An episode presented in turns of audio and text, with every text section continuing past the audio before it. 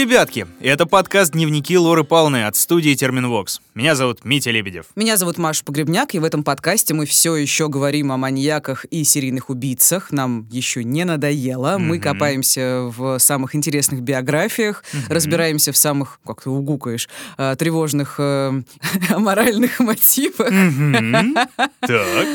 Да, в общем, ты и так знаешь, что мы делаем, все знают, что мы делаем. Короче, мы все еще Всё пытаемся еще. понять, как устроена темная сторона человечества. Вот. Да, мы вас рады приветствовать аж на в 15 серии четвертого сезона. Ну, то есть, как это получается, следить за руками. Восьмая открытая для всех, да, но если вы слушаете нас последнее время, то вы точно знаете, что у дневников Лоры Палны есть еще и подписка, да, в мобильном приложении на сайте SoundStream, в ВК Donuts, в Apple подкастах на нашем Патреоне. Можно найти в два раза больше таких же прикольных историй, да, как эм, вот вы слушаете сейчас. Это вроде как не новость, но вдруг, на всякий случай вы не знаете. Мы очень рады. Классно. Подписывайтесь. Много всего уже как-то под завершение сезона у нас произошло, огромное количество всего. По-моему, вот сейчас 30 числа вышел этот выпуск, да, 30 ноября. Я два месяца не курю.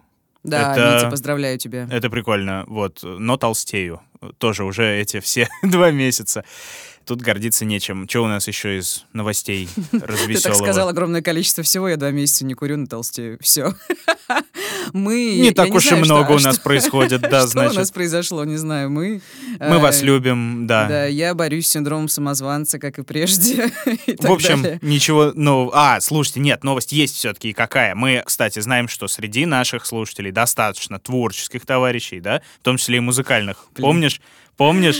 Ой, кажется, ты Да-да-да. намекаешь на эту уже м, прекрасную песню, которую нам однажды прислали.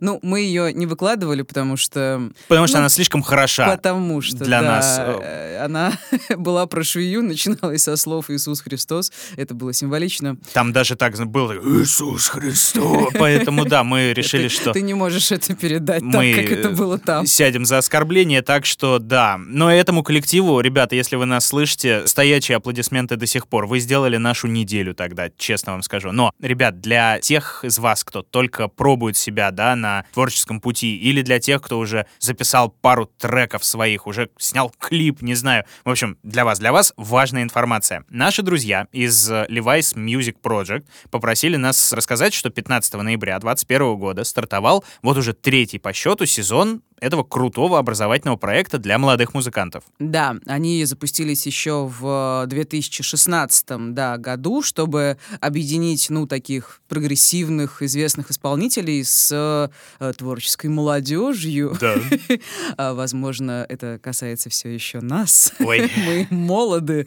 Ладно, молодежь, просто э, извините, До 35 извините. теперь, да. Да, ладно, в общем, а с 2019 года проводят а, Levi's Music Project и, собственно говоря, в России, и это очень здорово. Да, третий год подряд. Вот, соответственно, в этом году с э, подрастающим поколением будут работать и будут делиться опытом Монеточка, Крем-сода и обладает. Такие вот замечательные исполнители будут предлагать участникам разные челленджи, не побоюсь этого слова, а участники будут пробовать свои силы. Да, и по итогам проекта 10 лучших в каждом челлендже смогут вообще, мне кажется, потрясающе лично пообщаться со своими менторами, да, понять, что они сделали круто, над чем можно поработать. А для тех же целей проект э, попутно выкладывает разные крутые лекции, да, и все, что поможет ребятам, в принципе, в саморазвитии. И делают они это в официальной группе ВКонтакте, которая так и называется Levi's Music Project. И участвовать там может каждый. Нужно только вступить в сообщество. Что мы и рекомендуем вам сделать, товарищи, если вы умеете лобать на бас-гитаре хотя бы, да, проект действительно крутой, и во всех активностях принять участие не только легко и просто, но и интересно. Поэтому дерзайте, подписывайтесь, развивайтесь, и вот это вот все. Вы классные. Все ссылки на наших друзей из э, Levi's Music Project мы оставим в описании. Почувствовал себя немножечко дудем. Наши кореша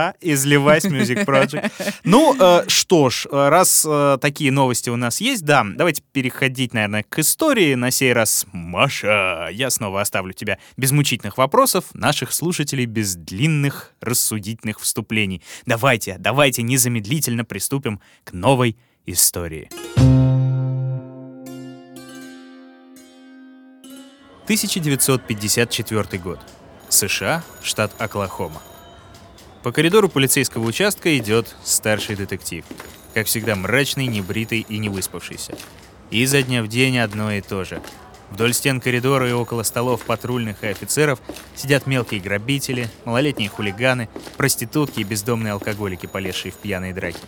Под каждым вторым глазом синяк, в каждом первом лице злоба, презрение и безразличие. Он снова достает из подмышки папку с документами на очередную бытовуху. Старуха, по всей видимости, отправила в могилу муженька. Ха, даром, что пастор. Небось, женушка не за добрые глаза ему яд подсыпала. Поднялась же рука на преподобного. Ничего, старая ведьма.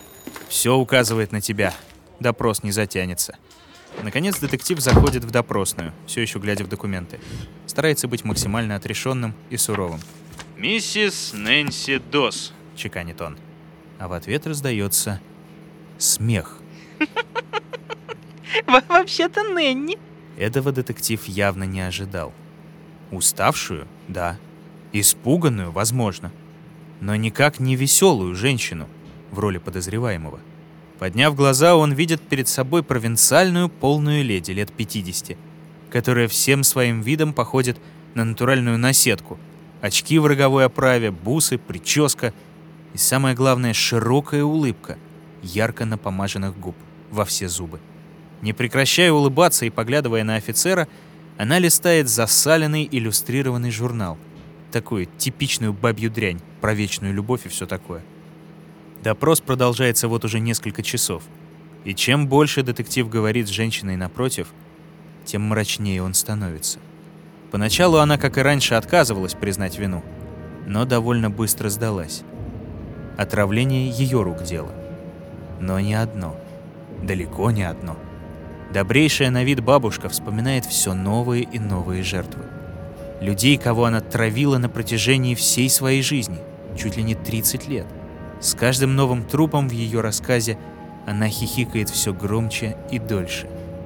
И с каждой минутой допрос становится все безумнее. Господи, что за баба? Как ты? Извини, просто я хотела прокомментировать бабья дрянь, ты так сказал. По это не я сказал, это... это детектив сказал. А, поэтому, ну да, извини, да. конечно, да. Ну, в общем, это, видимо, хихикающая бабья дрянь. Да, да. Она.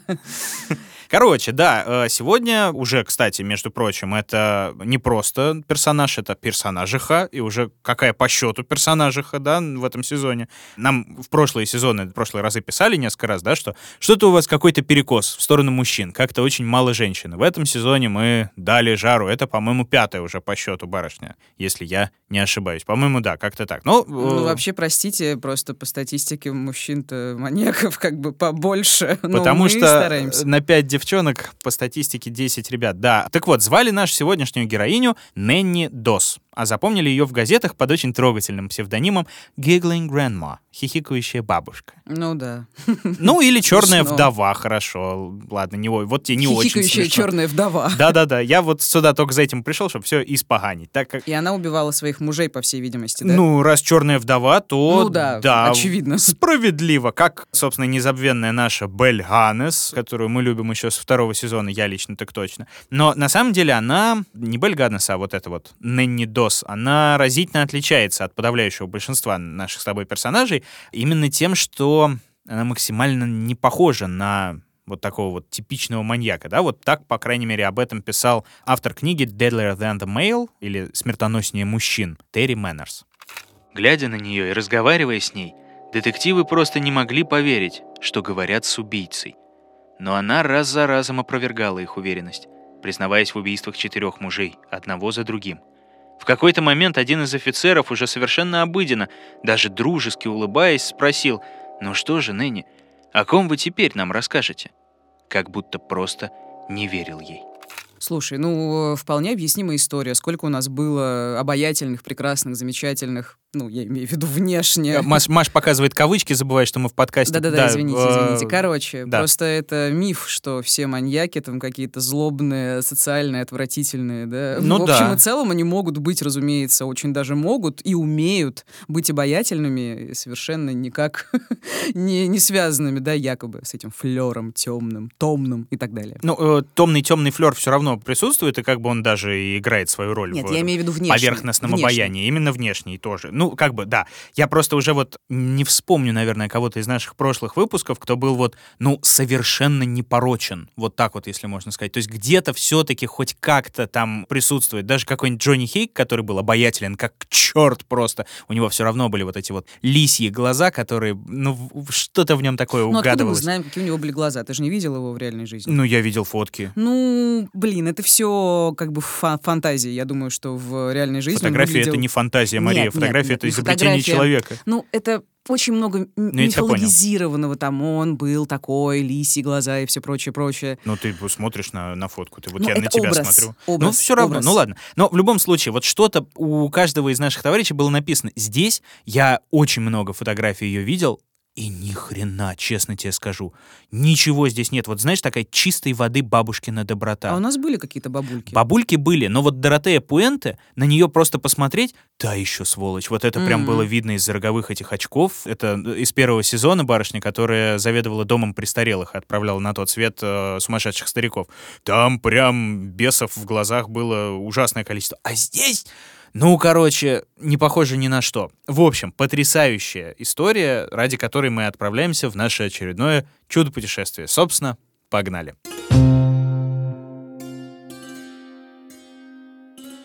Родилась наша сегодняшняя героиня в ноябре 1905 года в гордом штате Алабама в маленьком городке Blue Mountain, который переводится как «Голубая гора». Я думаю, наши слушатели знают и поймут. Пока что мы забываем вот это имя Нэнни Дос, да, при рождении веселую малютку назвали Нэнси Хейзел. И под этим именем она, собственно, жила со своими родителями, братом и тремя сестрами. Так, подожди. То есть ее звали в реальности Нэнси. Нэнси, а Нэнни, она, видимо, сама себя стала так А, Да, называть. в какой-то момент это, ну, это как Маша и Маня, вот так вот, мне кажется. Это а, а, вариация одного и того же имени, но в какой-то момент она перестала именно быть М, Нэнси, понятно, и во понятно. всех официальных документах стала Нэнни. Я не понял. Ну и получается, она родилась в такой большой э, семье, американский юг, там вот это все, такая стереотипная картина у меня возникает в голове. Реднеки, да, Ну вот да, прям да, да, да, да, деревенщина чистой воды. Как бы грубо это ни звучало, но это действительно так. Как бы, можете себе представить, во главе большого семейства стоит фантастическая свинья Джеймс Хейзел. Такой отвратительный отец, отвратительный муж,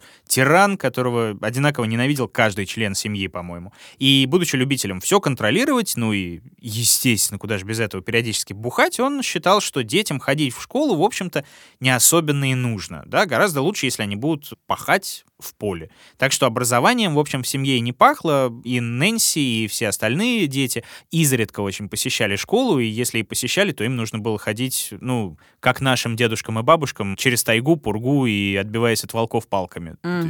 Всё ну, очень Я плохо. думаю, что американский юг это не совсем тайга, Ну, пурга. Ладно, примерно ну, как-то короче, грустно, грустно. пока. Да, образование было, ну, такое, но хотя бы, по крайней мере, дети умели читать, и на том спасибо. Вот так вот. Мгм. А Нэнси отличалась как-то от своих сестер, братьев и так далее? Ты знаешь, не особенно. Или Нэнни? Как ее называть сейчас? Нэнси или Нэнни? Давай будем называть ее пока что Нэнси. Нэнси. Почему бы, собственно, и нет? Нет, давай просто, чтобы не возникало путаницы. Если она Нэнни, значит, она Нэнни. Ну вот сейчас она везде Нэнси, поэтому... Ну ладно. Ой, какая ты знаешь... Ладно, давай, короче, пусть будет, не знаю, я не буду Ну, это же, это Нэнси. же она. Она. Она, Нэнси. Она во всех документах просто значится именно как Нэнси поначалу, поэтому...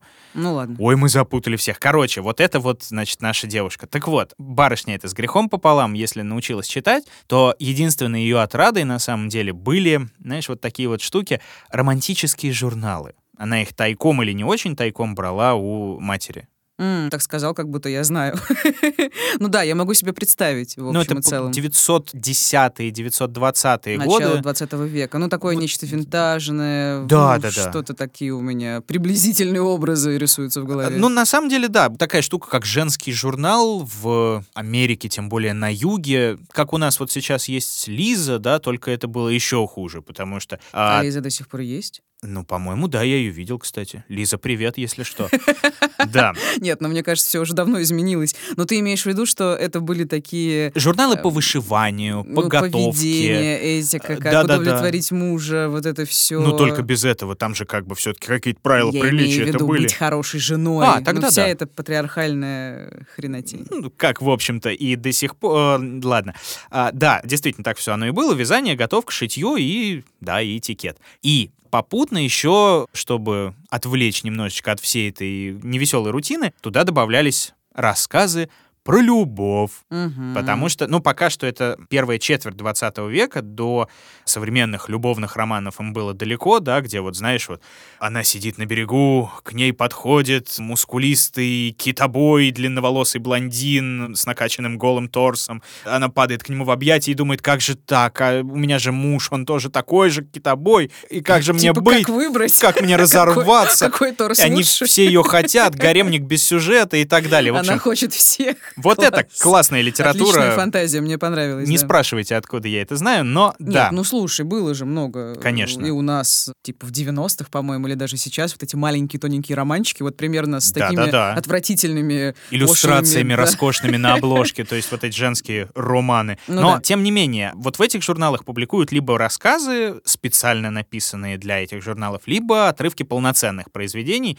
Кстати, в том числе там попадает и классика так называемой женской литературы, да, там «Маленькие женщины» до полноценного Драйзера. Там «Сестра Керри», которая написана в 1900-м, и уже там позже, в 30-х, «Американская трагедия». Мгм. Ну, Драйзер не только про любовь, да? Насколько Ну, я помню, он про он- общество по большей части. Общество через призму любви, вот такая вот штука. Он как бы и женской литературой это не считался и не считается, по-моему, до сих пор. Вот, ой, Маш, ты смотришь на меня страшно. Да, я... Да ничего таких- страшного, я молчу. Э, Да, но как бы каждая продвинутая женщина обязательно следила, да, за злоключениями его там совершенно несчастных этих героинь и не менее несчастных, но чуть более мерзотных героев, да, как в этой американской, собственно, трагедии. Я давно читал, недавно решил переслушать, собственно, американскую трагедию, и ее, чего, друзья, и вам советуем сделать. И проще всего и удобнее всего это сделать на сервисе Storytel, который любезно поддержал этот выпуск. Да, большое им спасибо. Да. Это международный стриминговый сервис аудиокниг, очень-очень крутой. Тот самый, о котором мы рассказывали в прошлом выпуске, Да. который, кстати, за небольшую абонентскую плату дает доступ не только к аудиокнигам, но и к электронным книгам, к лекциям, к стендапам, к полноценным аудиосериалам и даже к подкастам. Без рекламы, без ограничений, без проблем, без трудностей в использовании. Большие молодцы. Да, еще нужно сказать, что там есть еще эксклюзивы, то есть э, собственные проекты с таким особым подходом и своей концепцией. Например, э, там есть документальный роман «Лето на парк-авеню» о главреде нью-йоркского «Космополитен». Ну, в общем, о силе женского слова, да, и обо всем вот этом повесточном и очень важном. И его специально для Storytel озвучила Елена Альгердовна Мясникова, собственно, первый главред нашего «Космополитен». Ничего себе, Мария, с новой грани ты для меня открываешься, как человек-знаток космополитен. Я не знаток, я просто знаю. Иногда я что-то знаю. Представляешь, Та-та-та-ра-там. бывает. Я Это просто круто. рекомендую скорее по рекомендации друзей. Ладно, а если не по рекомендации друзей, давай. Есть ли у тебя любимый роман о любви, О, который боже можешь мой, боже, порекомендовать? господи. А, да, есть на самом деле. 1984. Это странно прозвучит, но да. У меня даже татуировка есть. 1984. Таксисты обычно думают, что это мой год рождения. Но нет, это мой любимый роман о любви. Я сейчас вот прям выпал, если честно, на минуточку. 1984. О, о любви к большому брату, да? Да нет, нет, нет. ну, спойлеры, чем я- заканчивается, Я вообще-то очень серьезно, я понимаю, там огромное количество разных тем, да, это роман «Антиутопия», актуальный и сейчас, но любовь, там ключевая тема, и для меня он в первую очередь про любовь. А на Storytel его можно послушать, кстати, в исполнении Егора Бероева. А вот это я, кстати, слышал немножко. И Мгм. Егор Бероев большой молодец, читает он очень круто. Да, а услышать, прочесть, прочувствовать вот это вот все, вы, дорогие наши друзья, лор-палнеры, э, можете сами, причем совершенно бесплатно, потому что тем, у кого никогда не было на Storytel подписки, им всем можно оформить пробный период, который обычно длится 14 дней, а вот для наших слушателей, которые перейдут по ссылочке в описании, Storytel дарит 30 бесплатных дней пробного периода. Это же целый месяц. Да, и все, о чем мы тут вам наболтали, все ссылки и на подписку, и на книги мы оставим опять же в описании. Storytel. Для тех, кто читать не смог, а послушать захотел. Да, да. Ладно, Митя... Берите меня э, к себе в рекламу Storytel, я буду вам э, всратые слоганы делать. 30 лет назад это было еще актуально, сейчас Мить не очень. Как, собственно, и я. Так вот, а, обратно к романтическим журналам и к нашей героине, да? А, да, мы же начали с Драйзера, американская трагедия, да. И, э, собственно, да, женская дрянь, которую я, э, собственно... Бабская дрянь, как э, ты сказал. Бабья дрянь про любовь. Дрянь. Да. Э, но Нет, на ну вообще-то самом ты деле... говорил, там была классика. Если там были маленькие женщины, это совершенно не, не бабья Э, дрянь. ну, Это а теперь, Отличный роман. Э, представь себе вот эту несчастную Нэнси, которая читать э, с грехом пополам на самом деле научилась. И какой ей драйзер-то? Это очень э, для высокого класса чтецов было. Нет, для нее больше гораздо заходили вот абсолютно ширпотребные рассказы. Как раз скорее Ну, про понятно, китобоя, да. да. А, но, тем не менее, за чтением она проводит все свободное время, мечтает, что когда-нибудь и на ее улице перевернется фургон с китобоями, и на сту, на сту- на сту настанет вот такая же восхитительная жизнь, полная любви Какой ужас. и радости. Да. Да, но я так понимаю, что это, наверное, ну, учитывая безысходность как бы ее жизни, да, там, тиран-отец, все такое, это, наверное, единственное ее развлечение. Ну, кажется, реально единственное, потому что... Эскейп такой. Э, Да, плюс ко всему, э, еще лет в семь, насколько я понял, она переживает э, железнодорожную катастрофу. Боже мой. Да, она сильно ударяется головой. Ну, естественно, 910-е годы, юг, глушь, и залечить нормально черепно-мозговую травму, ну, никто толком не мог, и не то чтобы хотел. Так что, да, на долгие годы ее верными спутниками остались там головные боли, мигрени, обмороки и депрессивные состояния. Вот Блин, как-то, да. долгие годы, в смысле, ситуация не улучшилась? По-моему, до упора она не улучшилась. То есть это на всю жизнь с ней осталось. Мгм. И со здоровьем, и, в общем-то, в семье тоже эта ситуация не исправлялась. Ну, что. семья, мне кажется, у меня, у меня не, не было вопросов, раз уж там было все плохо, то так себе Э, отношения в семье, плюс вот это весь букет болезней и состояний. Ну да, как я понял, на самом деле там вся загвоздка была в отце. Мать была не самым плохим человеком, у Нэнси была с ней какая-то связь, Мгм. но, тем не менее, отец все равно был тираничным, и плюс ко всему, как только девочки подросли, соответственно, сколько, четверо дочерей получается, он зациклился на мысли, что вокруг-то юг, Алабама, сплошные кобелюги ходят, значит, которым только и да, и знать, что обесчестить моих доченек. Поэтому Нэнси и сестры не одевались нормально, не красились, н- тем более ни на какие танцы, естественно, не ходили. Ну, такое, такое. Я, конечно, понимаю, что, возможно, в э, месте, где они жили, были некие сомнительные персонажи, с которыми не стоило сталкиваться, и он хотел их обезопасить, Ну да. возможно, это я предполагаю, но в целом это, конечно, ненормально. Ну и плюс к тому, что это не очень нормально, это еще и не работало ни хрена, потому что Конечно. Да, есть все-таки сведения, что вопреки всем стараниям отца и Нэнси, ее сестер, несколько раз все же да совращали. Там либо по обоюдному, либо кто-то пишет, что даже против воли, как не прискорбно. Но это не точно утверждать не стану. А хотя, может, и можно утверждать. Один из э, таких случаев, возможно, привел к тому, что Нэнси довольно шустро выскочила замуж, аж в 16 лет. Мгм, понятно. А это получается, типа, она родилась в 1905-м, это 20-е. Э, 21 да. Э, И, ну, это не очень круто для цивилизованного мира, 16 лет э, Ну да, и замужество, но как бы для Алабамы нормально. Тем более, если была как бы вероятность бастардов подоле, да. Но, по крайней мере, сама Нэнси в своих дневниках это вспоминала примерно так. «Я вышла замуж, потому что так хотел мой отец. За мальчика, которого я знала всего 4-5 месяцев. Своей семьи у него не было, только незамужняя старуха-мать, которая полностью завладела моей жизнью, как только мы поженились. Она никогда не считала, что поступает неправильно. И даже, например, не позволяла моей собственной матери ночевать под одной крышей с нами. Ну, блин, то есть, получается, из одного деспотизма в другой деспотизм. Я Именно так. понимаю, так. что там свекровь была. Э, Ну да, такой вот... Выражаясь твоим языком. Свекровь. Да, ну и, понятное дело, такое милое соседство с э, потрясающей, с любящей свекровью, как, в общем-то, и сам по себе превосходный брак с человеком, которого ты знаешь 4 месяца, ну, э, справедливо как-то он не сулит никакого счастья, на мой субъективный взгляд. Но добавим к этому еще четверых детей, которых она исправно рожала из года в год, четверо погодок с 23 по 27, и мы, в общем, поймем, что было достаточно грустно ей. Так, подожди. Нэнси родила четырех детей. Да, То вот есть от этого Она парня. была сама в семье из четырех. Да, И родила тоже четырех. и родила тоже И четырех. начинала рожать, начала рожать типа лет в 16, в В- 17. в 18 вот, прим- а, получается, 18, да? Жесть. Э, Да, врагу не, не пожелаешь. Это как бы еще не считая, ну там, депрессивных состояний, Да, и- которые и продолжались. травм вот да, этих. с этой ЖД-катастрофы. И так или иначе, вот эта юная леди, 17 лет, превосходное эфемерное создание, какое оно могло быть на алабамском юге. Барышня довольно быстро закурила, запила на постоянной основе, начала Да ты скатываться на самое дно, к сожалению.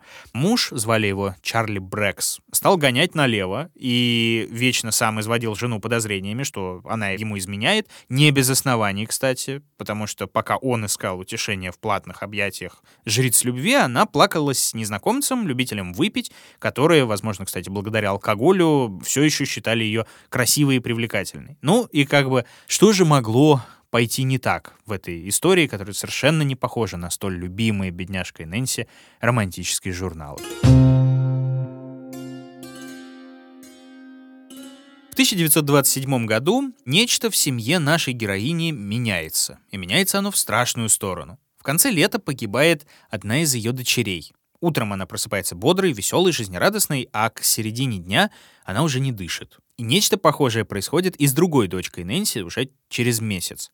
Врачи в один голос говорят, что это вроде как трагический несчастный случай, но в посмертных заключениях настоящую причину смерти никто не указывает. А только пунктиром где-то прослеживается, что это может быть похоже на отравление. Да. Слушай, а у Бельгана, кажется, была такая же ситуация, да? Да. Что-то я сейчас вспоминаю. У нее вот криминальная карьера, как раз, если можно так назвать, она началась э, примерно с этого, с э, гибели собственных детей. Мгм. При невыясненных обстоятельствах, и это все, как в случае с Ганнес, так и здесь, это остается немножко домыслами, ее ли это рук дело. Но так или иначе, почти все об этом стараются побыстрее забыть. Все, кроме мужа, Чарли Брекса, да, который хоть и относился к ней как к грязи довольно продолжительное время, но теперь он полностью во взглядах изменился. Вот так об этом пишет историк-любитель и дальний родственник нашей героини Шерби Грин.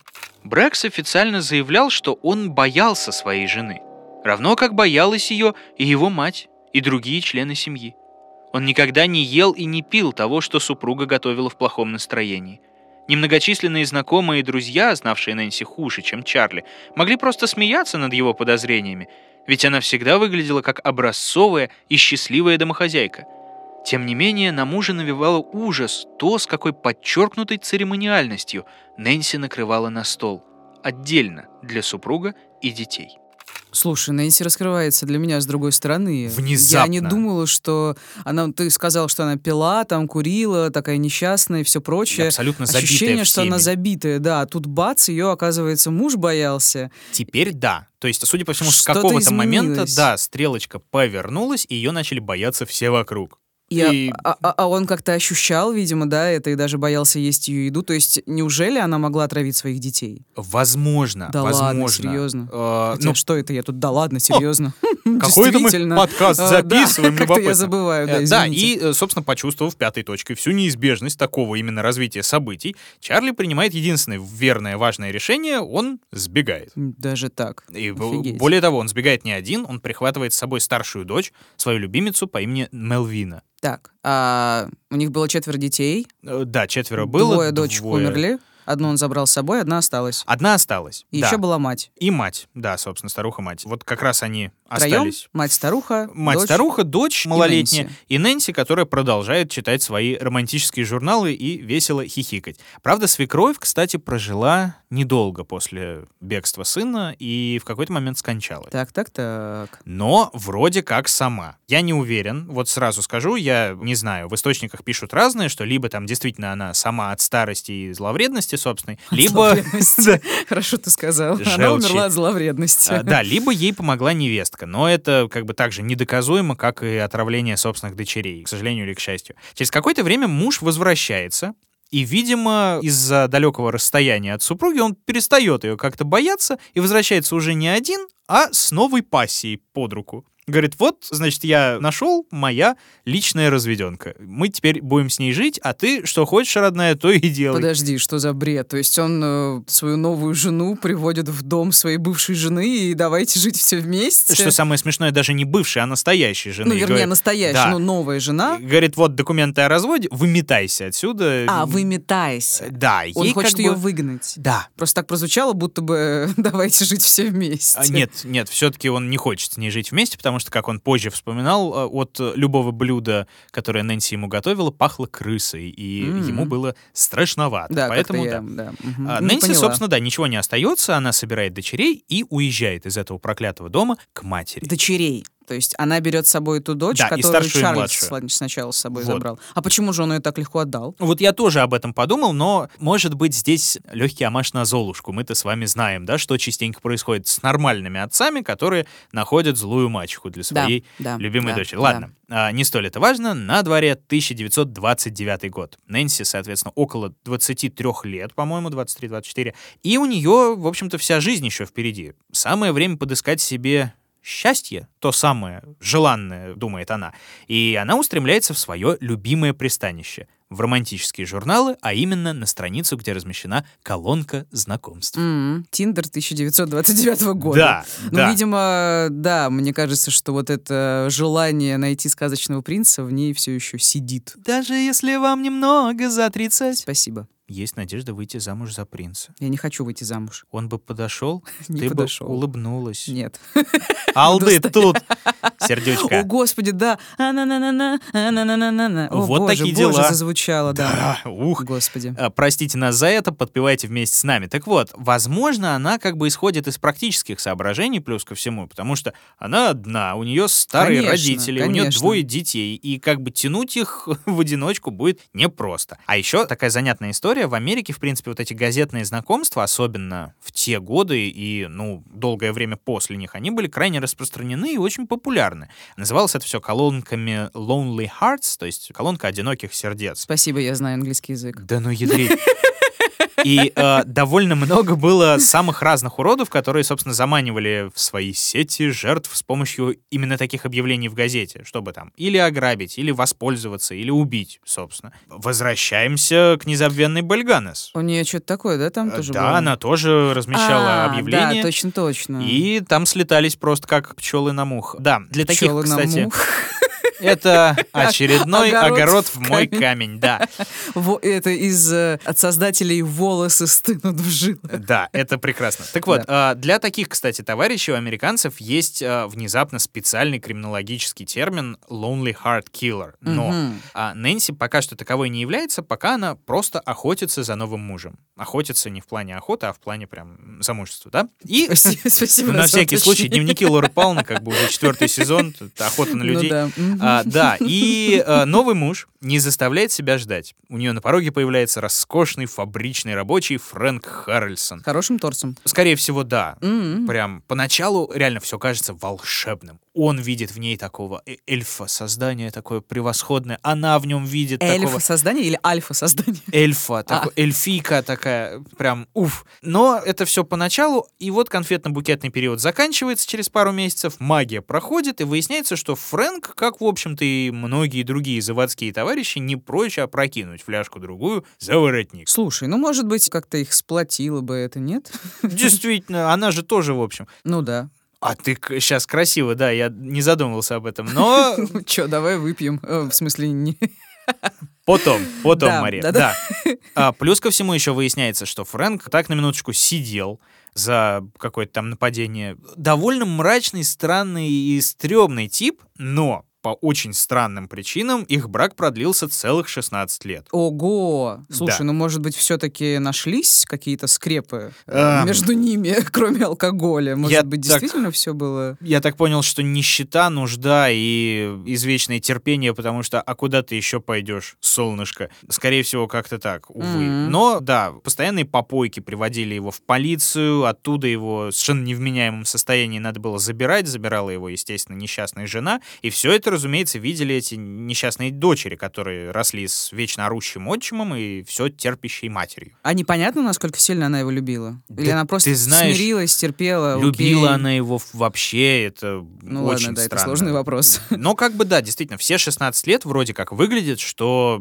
она и правда примирилась с судьбой, надеялась, что как-нибудь по мановению волшебной палочки все возьмет да и изменится. А Но она работала или нет? она уже нет, по-моему. В смысле, Э, уже? Она до этого работала? Я что-то не помню Да, она, э, вот когда ее бросил первый муж, она из безвыходного положения пошла на какую-то ткацкую фабрику. Но А. потом все-таки она поняла, что надо сидеть с детьми Мгм, и мгм. работать по дому. Такая Понятно. профессиональная домохозяйка. Тем не менее, в середине 40-х где-то годов ее дочери уже вырастают за эти прекрасные 16 лет. Старшая дочь Мелвина женится и рожает сначала мальчика Роберта, а еще через пару лет девочку. И вот тут происходит прям страшное. Всего через несколько часов после родов новорожденная умирает.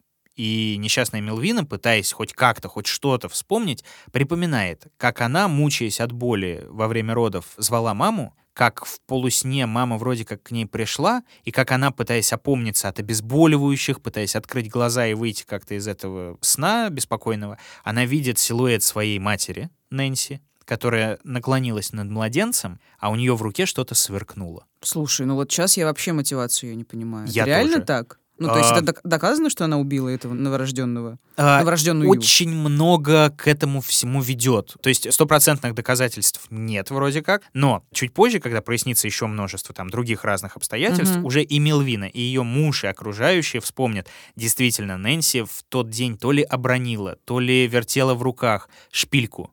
Знаешь, такую, которая шляпку прикалывает к волосам. Шпилька, заколка. Мгм. Короче, острая игла такая, мелкая. Господи. Мгм. И это, к великому сожалению, не вскрылось. Врачи ничего то ли не смогли сказать, то ли не увидели, то ли не обратили внимания. Самое ужасное, что такое действительно можно скрыть из-за особенностей младенческого организма, но не будем, да, погружаться. Так или иначе, Нэнси осталась вне подозрений и даже, судя по всему, не испортила отношений с дочерью. При этом, это я не знаю, на- насколько это возможно, но немногим после этого девушка оставила сына посидеть с бабушкой. Сыну на тот момент года два с небольшим.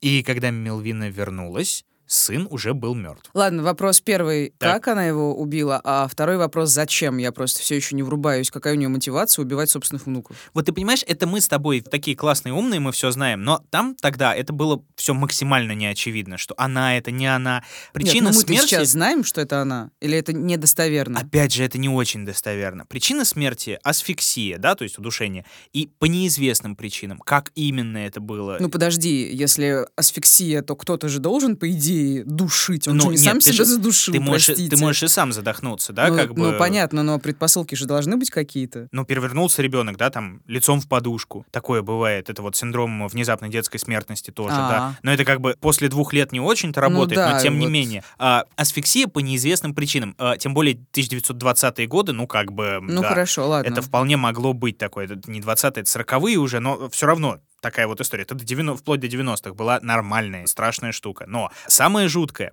Нэнси смогла получить после гибели мальчика страховку. Страховку в 500 долларов. А почему именно она? Она же бабушка. А- Она оформила на него страховой полис. А, И, и... это тоже как бы, сука, подозрительно, Ну, как с бы одной да. стороны. Но, по крайней мере, тогда никаких подозрений не возникло ни у семьи, ни у страховых компаний, собственно. Возможно, кстати, это из-за того, что она очень хорошо разыгрывала грусть и печаль по этому всему поводу. Деньги она получила несколько месяцев спустя после гибели мальчика, а все это время она просто безутешно горевала об этом несчастном ребенке. И, возможно, кстати, она действительно не имела никакого отношения к гибели детей, но почему-то до сих пор никто в это не верит. Мне кажется, и мы с тобой тоже в это не, не очень-то верим. Мгм. Но с другой стороны, если это достоверно не доказано, то мы не можем обвинять ее в том, что это она. Да, да, но... Но это все, конечно, максимально подозрительно. Да, предполагать мы можем. А предполагать мы можем, например, вот почему. В конце лета 1945 года США завершают Вторую мировую, Япония сдается, и вся страна празднует. Ну, естественно, для мужа Нэнси, для Фрэнка этот день не исключение. У нас нет повода, чтобы не выпить. И он, хотя и не служил, он нажирается с друзьями, которые вернулись с фронта, и потом возвращается домой. И в грубой ультимативной форме требует от жены исполнения супружеского долга. М. Потому что почему бы и, и нет. И, видимо, для нее это стало последней каплей. Большинство источников, по крайней мере, сходится именно на этом. Фактически тот вечер завершился насилием с его стороны, и она внутренне поклялась отомстить, как об этом пишет Терри Мэннерс, которого мы уже вспоминали. На следующий день, пропалывая свой маленький розовый сад, Нэнси заметила бутылку кукурузного ликера. Ее туда припрятал муж. Она очень любила держать свой сад в полном порядке, Поэтому, быть может, такое положение дел предопределило все.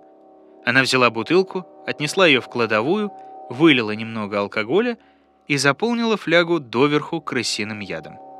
В тот же вечер Харрельсон умер от мучительных болей, всего лишь в возрасте 38 лет. А часом позже Нэнни опустошила и вымыла пустую бутылку. Так, Нэнси превращается в Нэнни. Э, Да, вот здесь Нэнси, кстати, серьезно превращается в Нэнни. э, Вот, именами.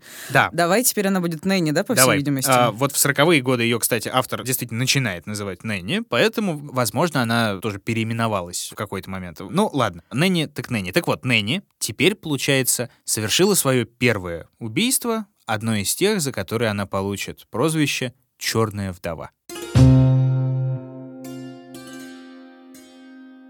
По окончании войны, ну, в том числе и войны, видимо, со своим вторым мужем, Нэнни Дос отправляется на поиски нового избранника. Есть сведения, что она после этого несколько месяцев, если даже не лет, путешествует по стране, заводит какие-то мимолетные связи и, наконец, оседает в Северной Каролине в городе Лексингтоне. Там, по объявлению в газетной колонке знакомств, ее ждет тихий разнорабочий Арли Леннинг, его зовут. Великий идеалист, судя по всему, потому что как только он встречается с Нэнни, он свято уверует в то, что вот эта встреча предопределена на небесах. И он женится на ней прям через 2-3 дня. О, господи. Да. Видимо, все плохо кончается. Ну а Вот что вы зуб- хотите? зуб- Зуб даю. Естественно, да. Как и другие мужья, Нэнни, товарищ Арли был, ну, хоть и тихим, но запойным пьяницей и отчаянным любителем женского пола. Прям скандалов ему жена не устраивала, но каждый особо выдающийся промах, а промахов там было реально немало, она отмечала длительным отъездом по разным делам. Причем вот она, знаешь как, сбегала от проблемы, если это так можно назвать. Она узнавала,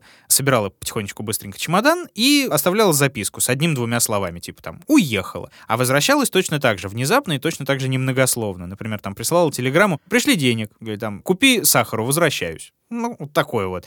Как ни в чем не бывало. И выглядели они, в общем-то, как идеальная супружеская пара, на самом деле. Мгм. Слушай, а она, получается, не работала. Она жила да. за счет этого Арли. Да, она все еще не работала, она все еще была на домашнем хозяйстве. А И- Арли не смущала то, что она часто уезжает, и, по всей видимости, ну, она, видимо, придумывала какие-то версии, зачем и куда она едет или нет. Или просто я уехала, и все. Я уехала и все, но как бы половину можно было объяснить, куда она ездит, потому что она ездила там к различным родственникам, кстати, не только своим, но и к родным Арли. Например, она навещала свою очередную свекровь, 84 лет, маму этого Арли, помогала ей по дому, и навещала свою младшую сестру, которая на тот момент, кстати, уже была прикована к постели, у нее развился рак. А возвращаясь, она проводила время в церкви, она ходила на службы и не только читала всю эту свою романтическую дрянь, но и посвящала время новомодной замене книжек телевизору. Мгм. Тогда появился телевизор, и вот такая вот типичная идеальная жена-домохозяйка, и вот такой вот не пришей кобыле муж. Но я так понимаю, что ее частые отъезды — это не родственники. Не сказать, кстати, я не знаю, чем именно еще она могла заниматься. Возможно, она тоже ездила в поисках какого-то счастья, но это не очень понятно, не очень известно. Ну что ладно, именно. ну, в общем, более или менее как-то живет. Ну да, гуляет и Дочери гуляет. взрослые, за дочерьми уже следить не нужно, там Да. типа все, свобода и так далее. И Убила мужа второго, да. да, получается. И, в общем, приятная во всех отношениях женщина. Потрясающе просто, да, приятная, Да, женщина, которой страшно не повезло еще плюс ко всему. Весь город знает ее как вот такую вот классную барышню, у которой такой ублюдочный муж. И поэтому, когда в 1950 году Арли отдал Богу душу, полгорода так или иначе безутешную вдову поддерживают. Хотя она не так уж и безутешна, но этого как-то никто не замечает. И тоже непонятно, и тоже без доказательств. Абсолютно. Понятно. Причина смерти — сердечная недостаточность. А вот что ее вызвало? Ну, а зачем? Он же запойный, как бы, ну, по-любому из-за чего-то он и отбросил коньки. Ну да, если он же бесконечно Да. пил, то Вот. вполне себе причина. Так что да, и получается для его изношенного организма последней каплей стала чашка кофе и миска чернослива одним утром. После этого злейшее отравление, после которого он сгорает вот буквально за пару дней. Перед тем, как слечь навсегда, его последние слова, кстати, как вспоминала она же, по-моему, он ей сказал, дорогая, что-то, кажется, не то с кофе. И Мгм. все. Да. По завещанию, кстати, Арли оставил дом, в котором еще продолжала жить так-то безутешная вдова, оставил дом вовсе не жене, а сестре. Но по удивительному и абсолютно выгодному стечению обстоятельств и совпадению, дом сгорает дотла. И страховые выплаты улетают ровно на счет Нэнни Дос. То есть она подожгла дом после его смерти? Я более чем уверен, что именно она это и сделала. Ага, да. понятно. Получила она эту выплату, покидает Северную Каролину и не забывает перед отъездом навестить свекровь. А та после этого умирает во сне. Мгм. Таинственно. Мгм. Еще через несколько дней при таких же обстоятельствах на тот свет отправляется и сестра, которая страдает от рака и тоже прикована к э, постели. Так зачем ей убивать свою младшую сестру? Ну! Черт возьми. Ни там, ни тут, причем никто связи не находит, и Окей, я ничего не понимаю, мог- почему она убивает свекровь, я понимаю, почему она убивает мужа, но зачем Да. она убивает свою младшую сестру, которая и так умирает от рака? Какой смысл? Она с ума сошла? Некоторые, э, поправляя монокли, говорят, что вот здесь чувствуется иногда какое-то извращенное милосердие, да, что она там А. отправляет тех, кто уже обречен на смерть, ну, и хорошо, дарит им. допустим. Но, это, опять на же самом деле это хрень да? собачья, если честно, Нет, ну потому просто что вот за исключением сестры все остальное вполне расчетливо, Дети? логично и так далее. Нет, не дети. Я имею в виду свекровь и муж. свекровь, муж, а дети. Дети тоже не очень-то вписываются в эту концепцию Нет, подожди, корыстолюбивой Мы же бабы. достоверно А, не да, знаем, кстати. убивала она их или нет, поэтому не ясно. Ну, тогда и здесь мы не можем сказать, что она их достоверно убивала, потому что она к ним заезжает, а они потом умирают. То- тоже такое Нет, подожди, ты совпадение, имеешь в виду которое... свекровь или мужа? Муж точно. Свекровь не факт, Ну, сестра не скорее факт. всего. Там потому что тоже не отравление, а асфиксия. Вот такая вот история удушения. Ну хорошо, ладно. Э, Вот как-то вот так вот. Ну давай Эм, опираться на факты. Мужа точно. Вот, мужа точно, да. Дом Э, сожгла, получила бабки, свалила. Дальше. э, Ну да, значит, 1952 год. Пару лет спустя Нэнни уже 48 на минуточку. и Она решает выйти в высшую лигу. Она присоединяется к так называемому Diamond Circle Club. Бриллиантовый круг. Это, знаешь, такой элитарный клуб знакомств. Подожди, газетный. она же вроде не супер без... А, или подожди, у нее наоборот есть деньги, чтобы в него вступить? Да это хрень собачья, это звучит просто так э, А, круто. господи, на самом деле мой. это, знаешь, как это платная подписка на газету ЗОЖ, понимаешь, там ты платишь 15 долларов в год, но это большие деньги, но недостаточно а, большие. понятно. И тебе дают премиальный аккаунт в Тиндере э, бумажном.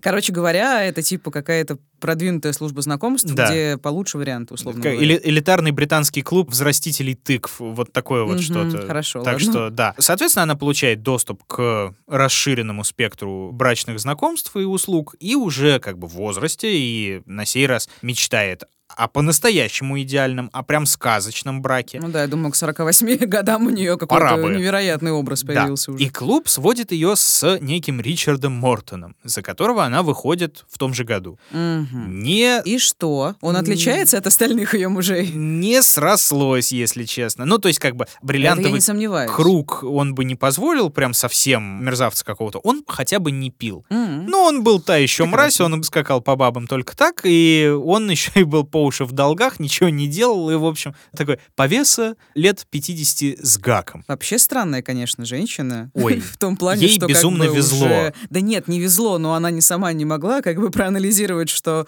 как-то у меня уже энное количество Что-то, раз что-то идет не а, так, да. Один тип мужчин. как Именно- именно Трахает э, баб на стороне и пьет. Ну ладно, этот не пьет. Ну, э, Ну кстати, хорошо, кстати, кстати, между прочим, достижение. Он не пьет, он просто трахается с другими бабами. Вот, Так да. что маленькая победа. Стоило Окей. 15 долларов Да, подписка. в этом да. бриллиантовом клубе. Вот. Но так или иначе, сказка снова не удается. Нэнни продолжает читать новые объявления, новые колонки знакомств и завязывает новые почтовые связи. Любовные письма получает, потихонечку теряет от них сознание, запершись в туалете. В общем, Это ты придумал? есть такие истории, что ну, это они такие полухудожественные, полувымышленные, но серьезно, это вполне вероятно, что так оно и было. Она теряла сознание от любви. Вообще она теряла сознание в принципе по А, у жизни. нее же были вот эти Да, вот э, и от вот таких вот катастрофы замечательных еще. чудесных потрясений, когда ей пишут, а писать мужики чаще всего умели тогда, особенно вот в любовных письмах, особенно таким малообразованным барышням, как Нэнни Дос, которым было М, достаточно... Понятно, убедительно. Да, вот. Слушай, бедная девчуля. а. Ну, в смысле, я, поня- я понимаю, как бы совершенно чудовищно, но вот так она мечтала, так хотела, такая Вот. наивная, глупая, Да. и велась на все это говнище.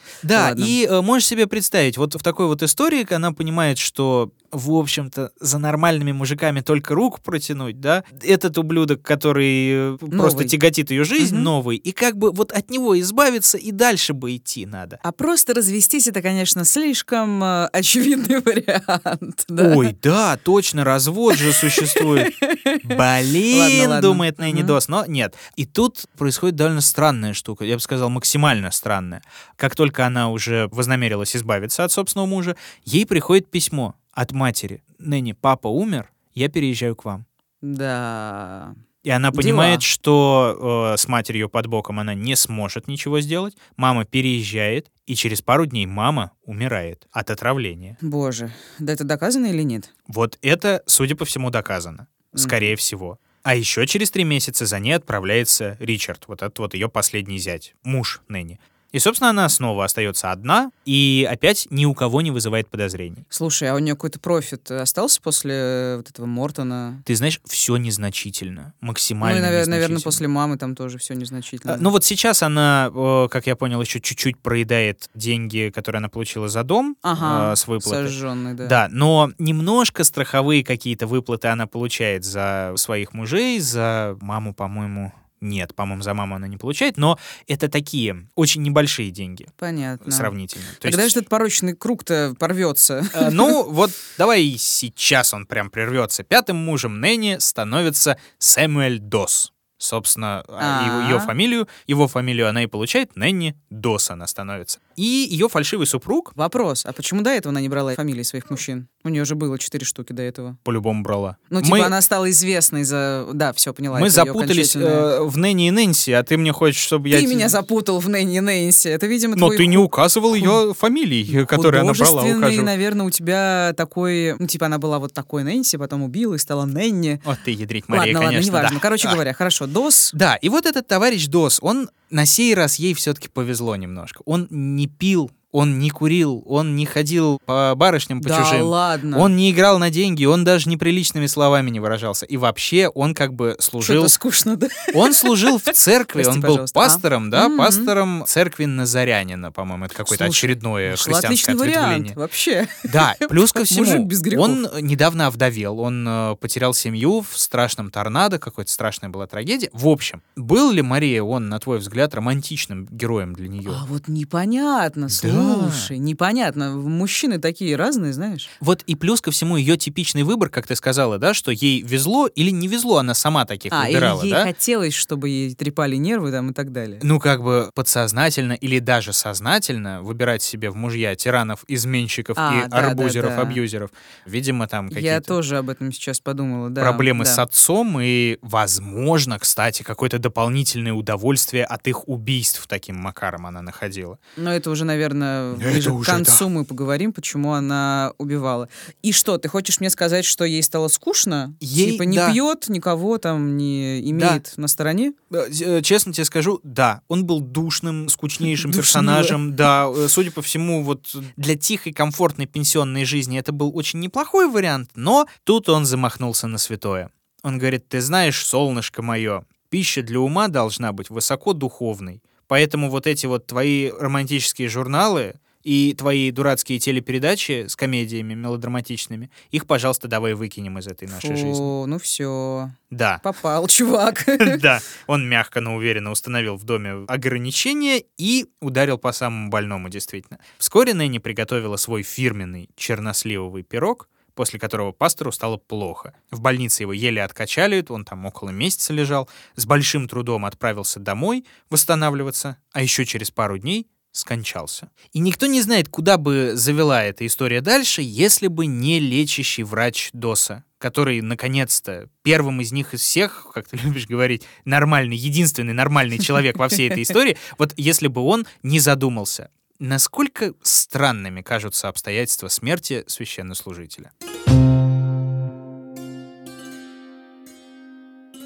Вообще, как бы довольно логично было, наверное, предположить на месте доктора, что что-то тут неладно, не подходит, не сходится, да? Ты имеешь в виду смерть пастора, да? Ну, естественно, вот, можешь себе представить, он человек не пил, не курил, да, вел здоровый образ жизни И отравился. максимально. Это, ну, Да. непонятно, что там было написано в его анализах и так далее. Может быть, там были какие-то причины, которые теоретически могли бы... Ну, часто же случается что-то внезапное Ну да. с соверш- совершенно здоровыми людьми. Но не отравление, скорее всего, вот, вот такого вот масштаба. Короче, ты имеешь в виду, что ты его реально заинтересовал? Первая причина — это ты, как пел Юрий Николаев... Юрий, извините, пожалуйста, Игорь. Игорь? Николаев. Ты что? А вторая — все твои мечты. Покусился на кстати, да, первая причина — это ты, а вторая — все твои мечты. Именно это про Нэнни Дос песня. Так вот, а, месяц в больнице был, выписали его не в критическом состоянии, уже хотя бы в стабильном, и вот он два дня спустя отдает Богу душу, и доктор справедливо заказывает вскрытие. А патологоанатом обнаруживает, что в теле безумное количество мышьяка. Ну, Безумные. очевидно, Вот да, достаточно, становится. чтобы убить нескольких лошадей. Боже. О своей находке он немедленно сообщает в полицию. Те довольно быстро проверяют всю информацию, в том числе о новоиспеченной вдове. И тут же выясняют, что совсем недавно Нэнни оформила аж два страховых полиса на несчастного пастора и уже получила по ним деньги. Тоже М. смешные, надо сказать, по тем временам. Ну, гешефт был такой, что, как бы, считай, его и не было. И, видимо, она явно торопилась. Ну, это знаешь, как часто бывает, кажется, что схема продуманная, но вот рано или поздно косяк Э, происходит. Да, да, они вот берут и ошибаются. И, естественно, они приходят к Нэнни со справедливыми вопросами. Что, собственно, происходит? Полицейский. Да, поначалу Нэнни, естественно, все отрицает. Она сидит в обнимку со своими этими журналами, она беспрестанно хихикает, изводит полицейских невероятным хладнокровием на фоне всего этого веселья. И образ вот этой доброй бабушки, ее полная непробиваемость, они работают, в общем-то, в ее пользу.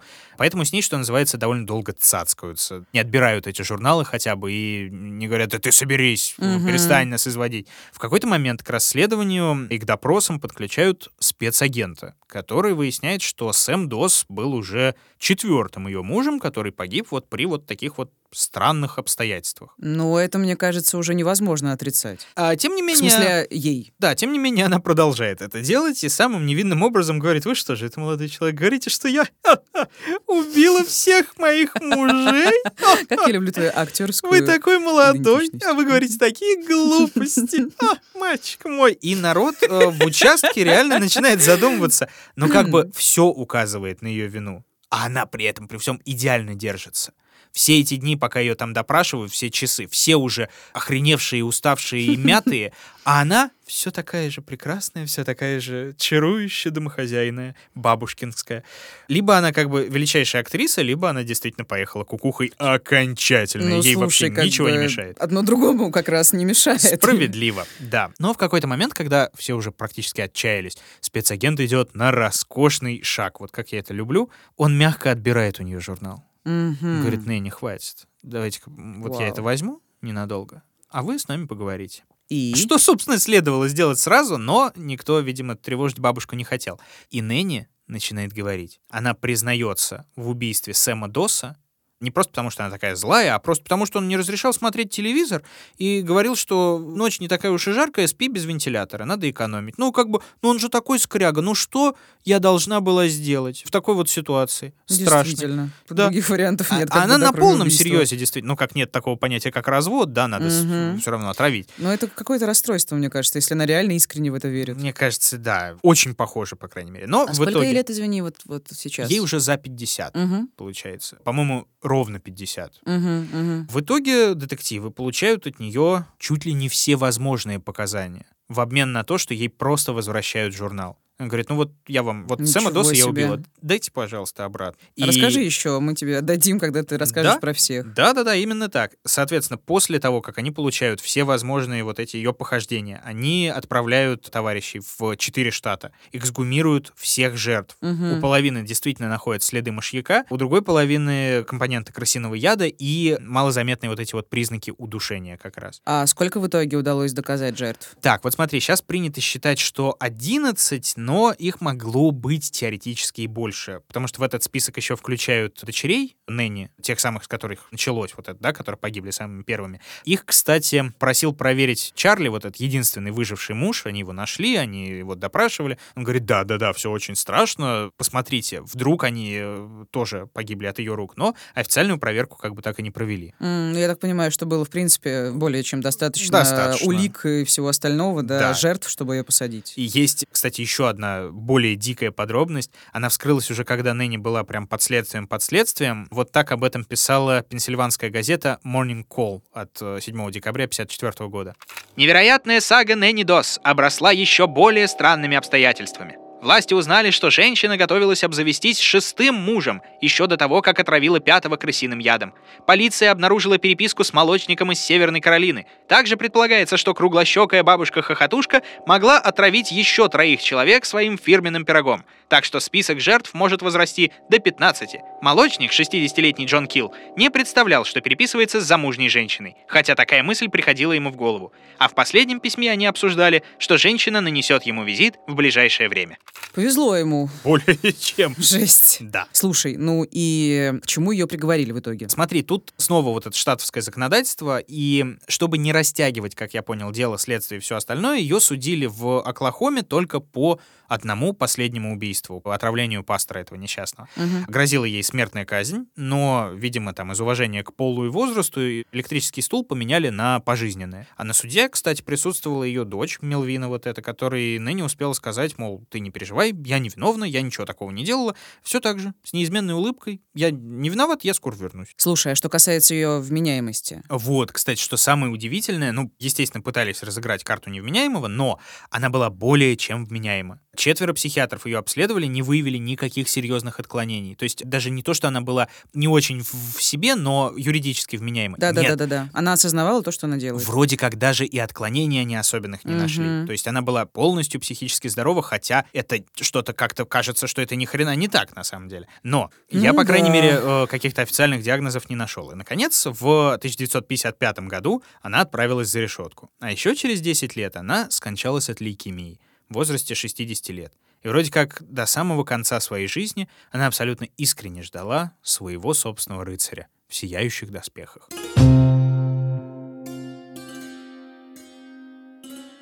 Вот такая вот Мария. Да, история Нэнни Дос, хихикающей бабушки, черной вдовы, Нэнни поджигательницы, еще пара каких-то смешных у нее было э, имен и прозвищ. Да уж, занятная женщина. Вот я, знаешь, о чем думала на протяжении всего выпуска, что кроме вот этих очевидных корыстных мотивов, там страховки, хотя ты говоришь, что суммы в основном были смешные, Ну да, либо ей просто не везло. да, либо ей просто не везло. Она была просто как-то адски зациклена на браке, нездорово зациклена на браке. И такое ощущение, что вот неудачный брак надо убить, найти нового. Ну, опять же, А тут, в знаешь, этой ее кстати, странной философии как бы... Любопытная история. Может, она была зациклена не столько на браке, сколько на сказке Ну, именно. я это да. имею в виду, на Потому- идеальном, на Да, идеальном да. браке сказочном, которого не существует вообще. А, кстати, вот это может быть и логично, учитывая там, ну, неполные пару классов образования, да, такое сказочное мировосприятие, да, но не знаю, что тут первично, что вторично, но как бы вот это желание красивой жизни желание богатой жизни, да, они во многом шли рука об руку, поэтому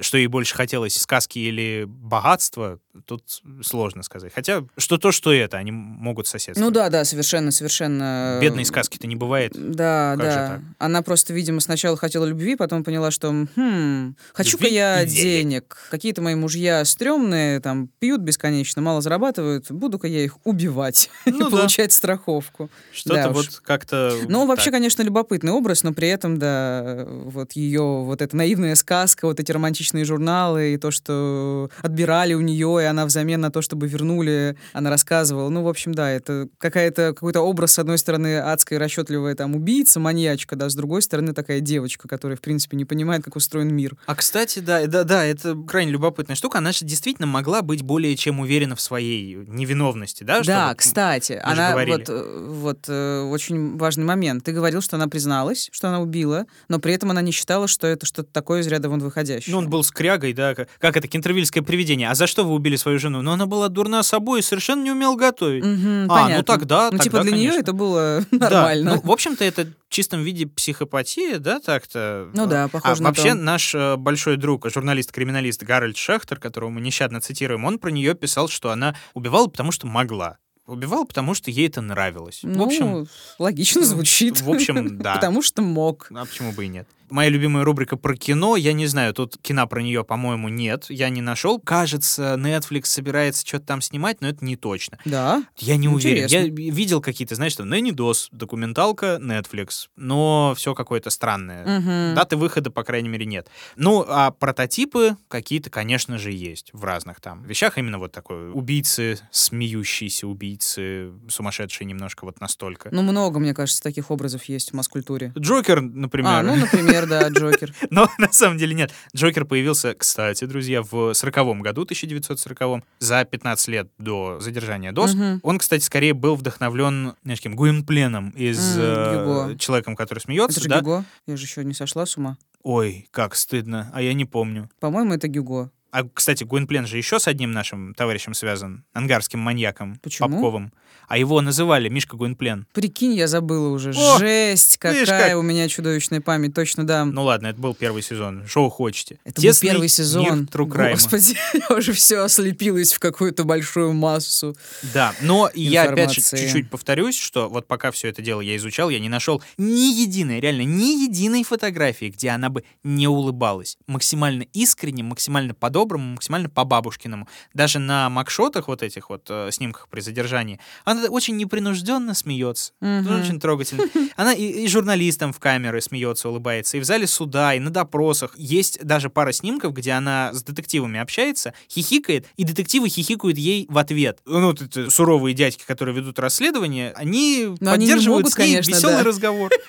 Не отреагировать. Четверых мужей убила, и ребенка. Класс! Вот, смотри-ка. Тоже с улыбкой. Да уж. Заразительный смех. Да, Да. точно, точно. Да, прикольная бабуля.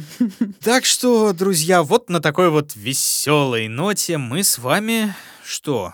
А мы с вами подводим итоги четвертого сезона. Я считаю, что это предпоследний выпуск сезона. Будет еще одна история от меня. Да, Митя, извини, но, к сожалению, Так это придется еще обязательно надо. встретиться. Да. Да, ну и о чем она будет, вы можете поразмышлять, как бы, если дослушаете сцену после титров в этом эпизоде. Не если, а когда. Да, когда. Дослушивайте, Да, пишите в да. комментариях, кто там. И, пожалуйста, оформляйте подписку. Это классно, Мгм. это здорово. Люди оформляют.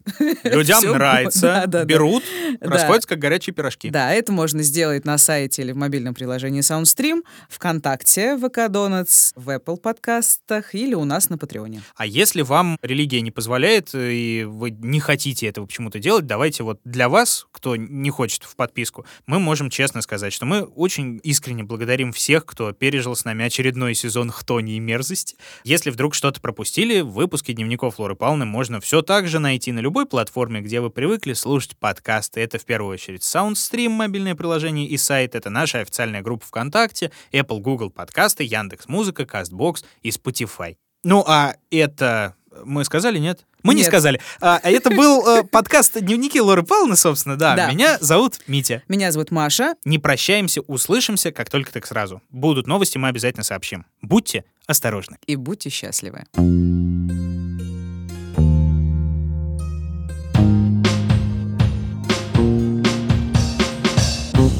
Подкастом работали ведущие Мария Погребняк и Дмитрий Лебедев, звукорежиссер Евгений Дударь, продюсер Кристина Крыжановская. В подкасте использованы выдержки из портала crimelibrary.com, отрывок статьи из номера The Morning Call от 7 декабря 1954 года и фрагменты книги Терри Мэннерса «Deadlier Than the Mail», Лондон, издательство Pen Books, 1995 год.